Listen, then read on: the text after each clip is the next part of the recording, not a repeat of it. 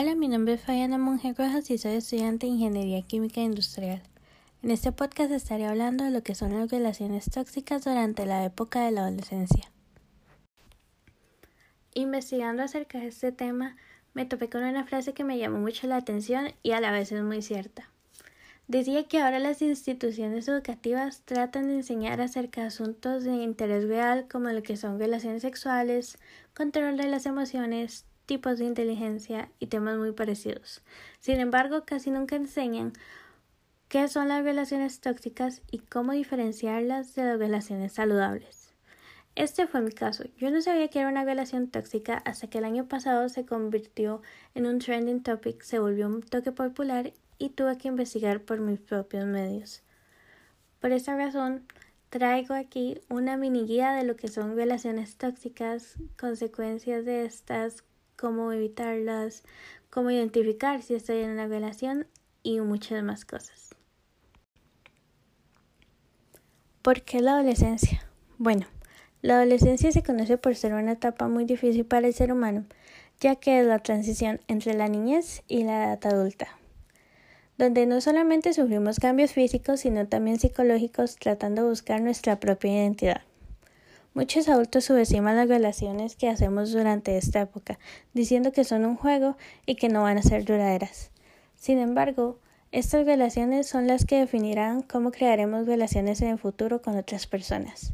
Por esa razón me parece importante que los adolescentes sepan qué son relaciones tóxicas, las consecuencias que éstas pueden traer a su vida y cómo manejarlas. Comencemos con la definición.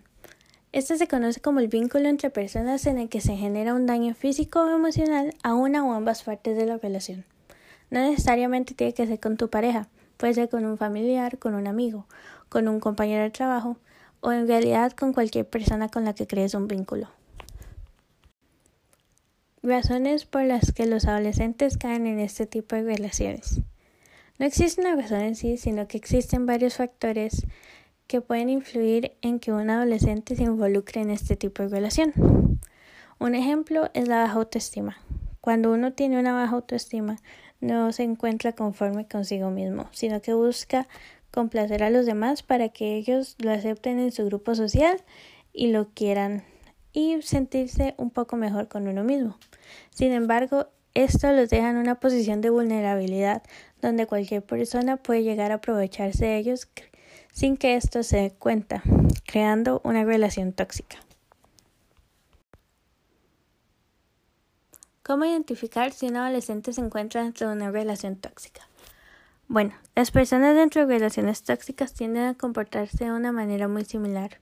El primer comportamiento del que vamos a hablar hoy es el aislamiento repentino. Cuando un adolescente pasa de socializar todos los días con su familia y sus amigos a simple y sencillamente querer encerrarse en su cuarto, estar solo y con costo salir a comer.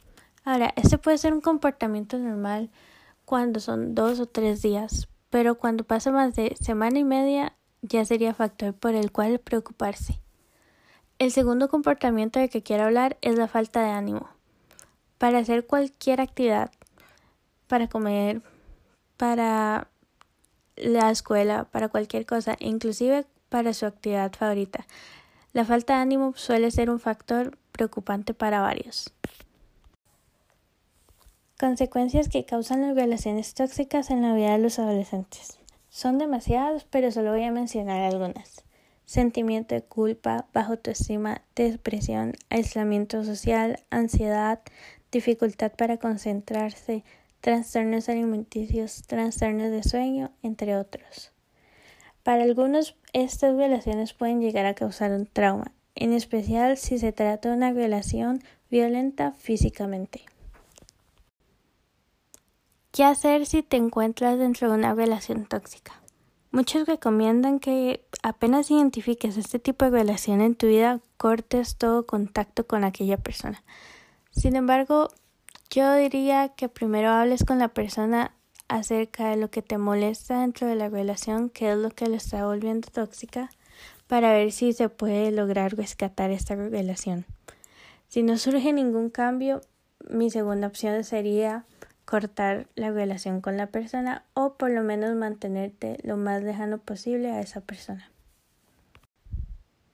Bueno, eso era todo lo que tenía que decir por el día de hoy. Espero que les haya gustado y que les sirva mucho esta información.